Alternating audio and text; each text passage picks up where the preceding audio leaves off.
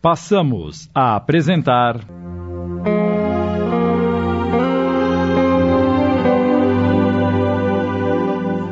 Luz que não se apaga. Obra de Sandra Carneiro, adaptação de Sidney Carbone.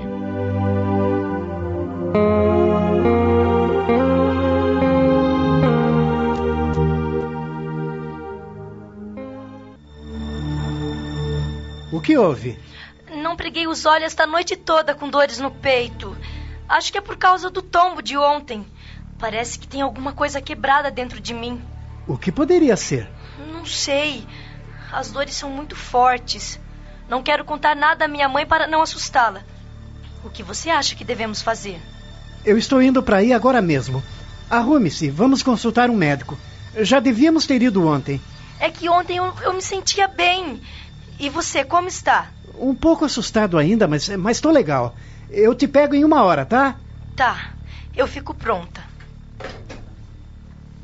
Algum problema com a Paula, filho? Não, não, mãe, nada. Isto é, ela não amanheceu bem e quer que eu a acompanhe ao médico. Mas eu ouvi dizer que já deviam ter ido ao médico ontem. É que desde ontem ela não está se sentindo bem. Eu preciso ir agora. Não vai tomar o café? Eu tomo na rua, mãe. Eu tô com pressa. Tchau. Serginho levou Paula ao hospital e ela foi atendida por uma médica, a doutora Mércia. Contaram todos os detalhes do acidente. Após examiná-la minuciosamente. É necessário que você faça alguns exames. Exames? É grave, doutora? Ainda não posso afirmar nada. Pode haver algum tipo de lesão interna que só será detectada através de uma tomografia completa do tórax.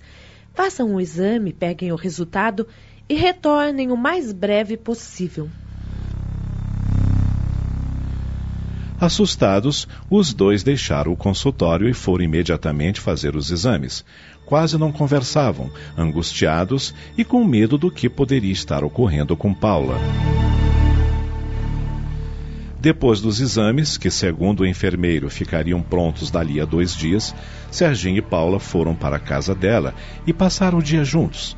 Eles concordaram em não contar nada a ninguém até receberem os resultados.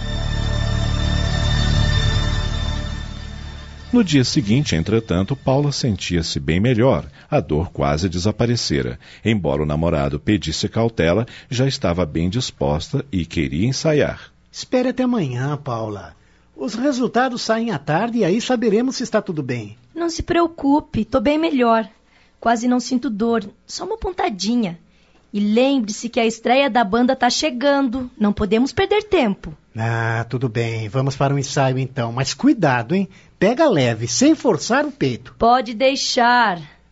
E os preparativos para a festa, como estão? de vento em popa. A minha mãe tá cuidando de tudo. Ela até contratou uma decoradora para enfeitar o salão. Eu ainda não vi, mas ela disse que tá ficando show. Por falar em salão, quando é que vocês vão levar os equipamentos para lá? Precisamos ver o espaço do palco, fazer um ensaio geral, verificar a acústica, essas coisas. Amanhã, amanhã depois do almoço faremos isso. Já combinei com a galera. Legal. Vai ser maravilhoso, Serginho. Eu tenho certeza. Claro que vai. A família de Serginho se preparava entusiasmada para a festa do seu aniversário. Naquela manhã de sexta-feira, enquanto providenciava o café da manhã, Eugênia pensava e repensava mentalmente em todos os detalhes da festa, tudo o que precisava finalizar para que no sábado a comemoração fosse muito especial, inesquecível. Ao mesmo tempo pensava muito no filho, rememorava os tempos em que ele era pequeno, os primeiros passos, as primeiras palavras, e uma sensação estranha começou a se apoderar dela. Bom dia, mãe. Bom dia, filho. Sente que vou servir o seu café. Você dormiu demais. Não está atrasado? Hoje eu não vou ao colégio. Vamos levar os equipamentos de som e todo o material para o salão. Vamos ensaiar a tarde toda. Afinal, amanhã é o grande dia, né? É, meu filho. Amanhã você completa 18 anos. Seria um dia muito especial. O que foi, mãe? Você parece triste? Triste não. Estou preocupada. Com o quê? Com você, meu filho. apesar de não saber ao certo por quê. Cuide-se, querido. Cuide-se, viu? Ô, mãe, que coisa! Por que essa preocupação agora? Não sei. Enquanto fazia o café, estava pensando em você desde pequeno, em como está se transformando em um homem. E de repente, lembrei toda aquela história da moto e fiquei triste. Serginho gelou. Será que a mãe havia descoberto que ele tinha comprado uma moto? Ora, que bobagem! O que te perturba? Eu mesma não sei dizer. Só quero que você seja feliz, meu filho. Só isso. tá com medo que seu filhão aqui cresça, né, mãe? Já tá com saudade de quando eu era pequeno, de quando podia controlar minha vida, não é? Talvez seja isso mesmo, querido. É difícil para mim acreditar que você vai fazer 18 anos. Ainda ontem era uma criança correndo por esta casa e agora é já um homem feito. Eu sou uma boba.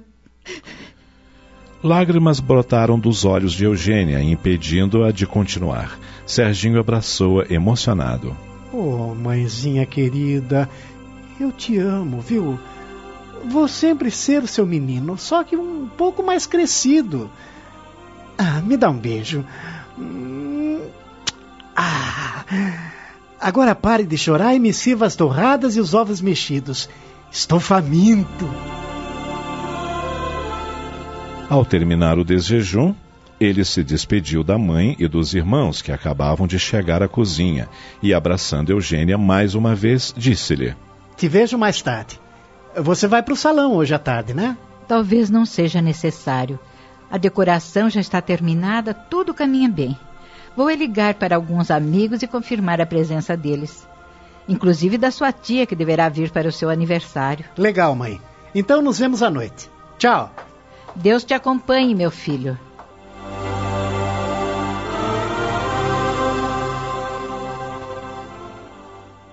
Estamos apresentando.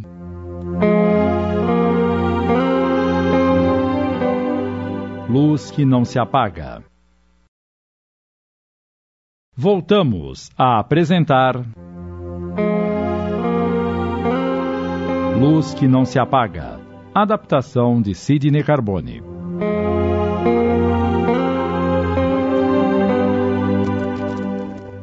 Depois de pegar a moto na casa de Susana, Serginho foi à casa de Renato.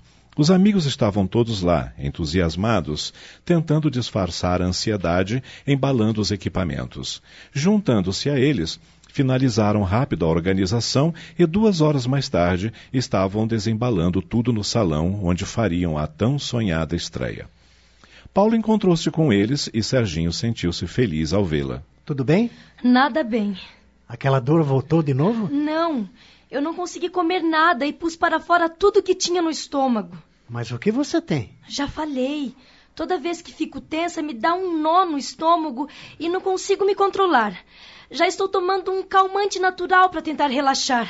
Após o almoço, os dois deixaram o grupo e foram buscar os resultados dos exames. Meia hora depois, estavam diante da doutora Mércia. E então, doutora? O que diz os exames? Fique tranquila. Está tudo bem. Ai, graças a Deus. Os exames não acusam nenhuma lesão. Mas então, por que ela sentiu aquelas dores fortes no peito? Deve ter sido causada pelo susto, pelo nervosismo. Você é bem tensa, não é? Se sou. A senhora nem imagina. Pois foi essa tensão que ocasionou as dores. Mas está tudo certo. Entretanto, quero lhes dar um conselho. Pode falar, doutora. Tomem cuidado. Moto é um veículo muito perigoso. É, a senhora tem toda a razão. E deixaram o consultório ignorando por completo as últimas palavras da médica.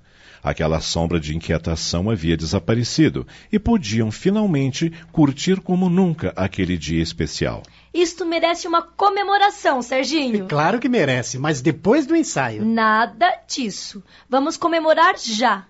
Acho que beber um pouquinho vai me fazer muito bem. Mas a galera tá esperando a gente pro ensaio geral, Paulinha. Ligue pro Renato e diga que nos aguarde um pouco, poxa.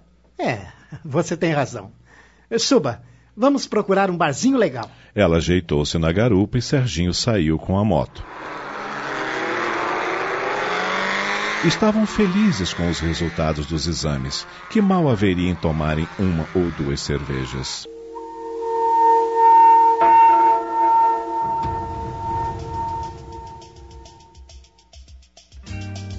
Encontraram um barzinho elegante e sentaram-se a uma mesa.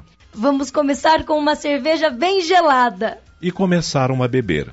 Consciente de que iria dirigir, Serginho pediu apenas uma cerveja. Devagar, porém, sem perceber, foram se deixando dominar pela euforia, pela satisfação de constatar que a saúde de Paula estava em ordem. O sentimento de que alcançariam o que quer que desejassem também era intenso tinham a sensação de poder tudo, de que o mundo lhes sorria e lhes pertencia. Serginho, que se sentara um pouco tenso, foi relaxando a partir da segunda cerveja e achando que tinha tudo sob controle conforme ele queria. Que legal, Paula. Amanhã, finalmente, essa cidade vai conhecer o Siderado e nunca mais vai esquecer. Escreva o que eu estou dizendo, hein? E quando gravarmos o primeiro CD, nossa banda vai bombar em tudo quanto é rádio deste imenso país. Descontraíram-se mais e mais e uma nova rodada de cerveja foi pedida. Sentiam-se mais do que satisfeitos e foram bebendo, ignorando o tempo que passava e o perigo em que se envolviam. Beberam sem perceber a que ponto estavam sob o efeito do álcool. Ai, o meu copo tá vazio, querido. Bota mais cerveja. Não precisa pedir duas vezes. Duas horas e algumas cervejas mais tarde, o celular de Serginho tocou. Ué, quem será? Até essa hora. Era Renato preocupado e irritado com os amigos. Pô, cadê vocês, Serginho? Estamos esperando aqui há mais de duas horas. O que aconteceu? Ah, não esquenta, mano. Paulinho e eu estamos num barzinho tomando uma cervejinha para comemorar. Comemorar o quê? Ah, depois eu te conto. Que beleza, hein? Vocês aí bebendo e a gente aqui no maior calor esperando. Não seja por isso, brother. Daqui a pouco estamos chegando com umas geladinhas para vocês. Mas vê se não demoram. A hora tá passando e precisamos ensaiar. Em meia hora estaremos aí, eu prometo. Serginho e Paula saíram assustados com o tempo que correra sem perceberem. O pior foi que não notaram nem se importaram com o quanto Serginho havia bebido. Estavam eufóricos sob o efeito do álcool. Acelere mais, meu querido! Quero botar para fora todas as minhas emoções. Acelera! Sem pensar nas consequências de seus atos, com a mente e o raciocínio entorpecidos, ele acelerou e acelerou. Isso, amor! Assim é que é bom!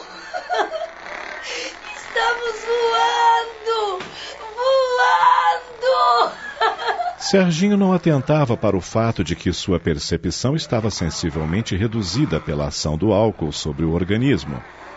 Uma sensação agradável e relaxante não lhe permitia observar o que se passava à sua volta com a mesma precisão de quando não bebia. Segura-se, Paulinha! Por esta você não esperava! Agora sim! Agora vamos voar de verdade! E ele aumentava a velocidade da moto sem se dar conta de que o chão estava molhado com o leve sereno que caía.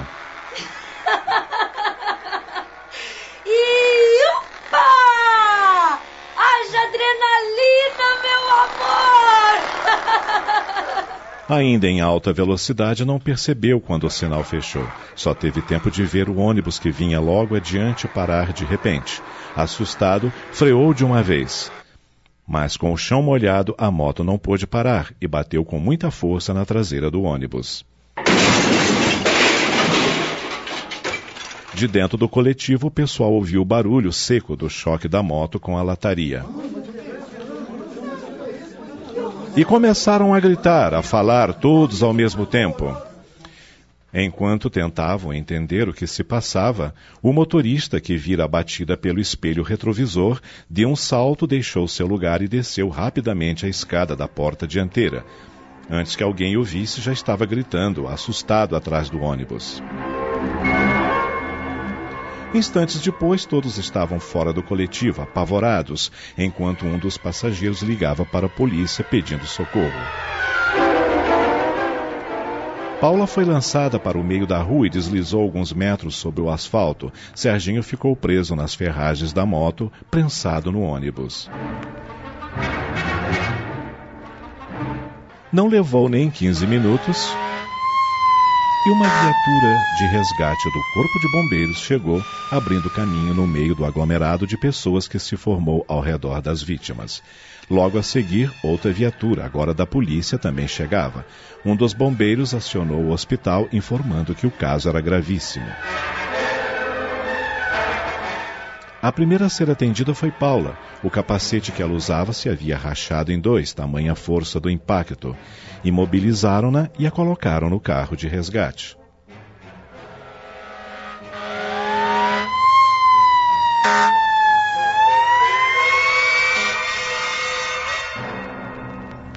Um segundo carro de resgate chegou a seguir. Os bombeiros trabalhavam contra o relógio, lutando para salvar a vida do jovem ainda preso nos ferros da motocicleta.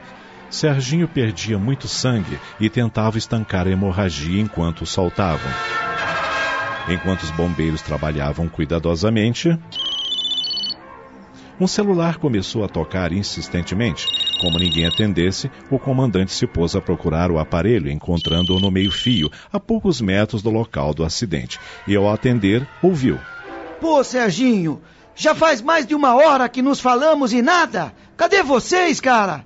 Que falta de responsabilidade! O comandante então respondeu ao chamado: Alô? Com quem você quer falar? Quem está falando? É o Serginho? Com quem você está tentando falar? Com o Serginho, mas acho que errei o número. Pode ser que não. O que o Serginho é seu? É meu amigo, por quê? Ele tem uma moto? Sim, tem. Bem, pode ser que este seja mesmo o celular do seu amigo. Houve um acidente com dois jovens, cujos nomes ainda não sabemos. Um rapaz e uma moça. Ainda não foram identificados. Será que. que foi o Serginho?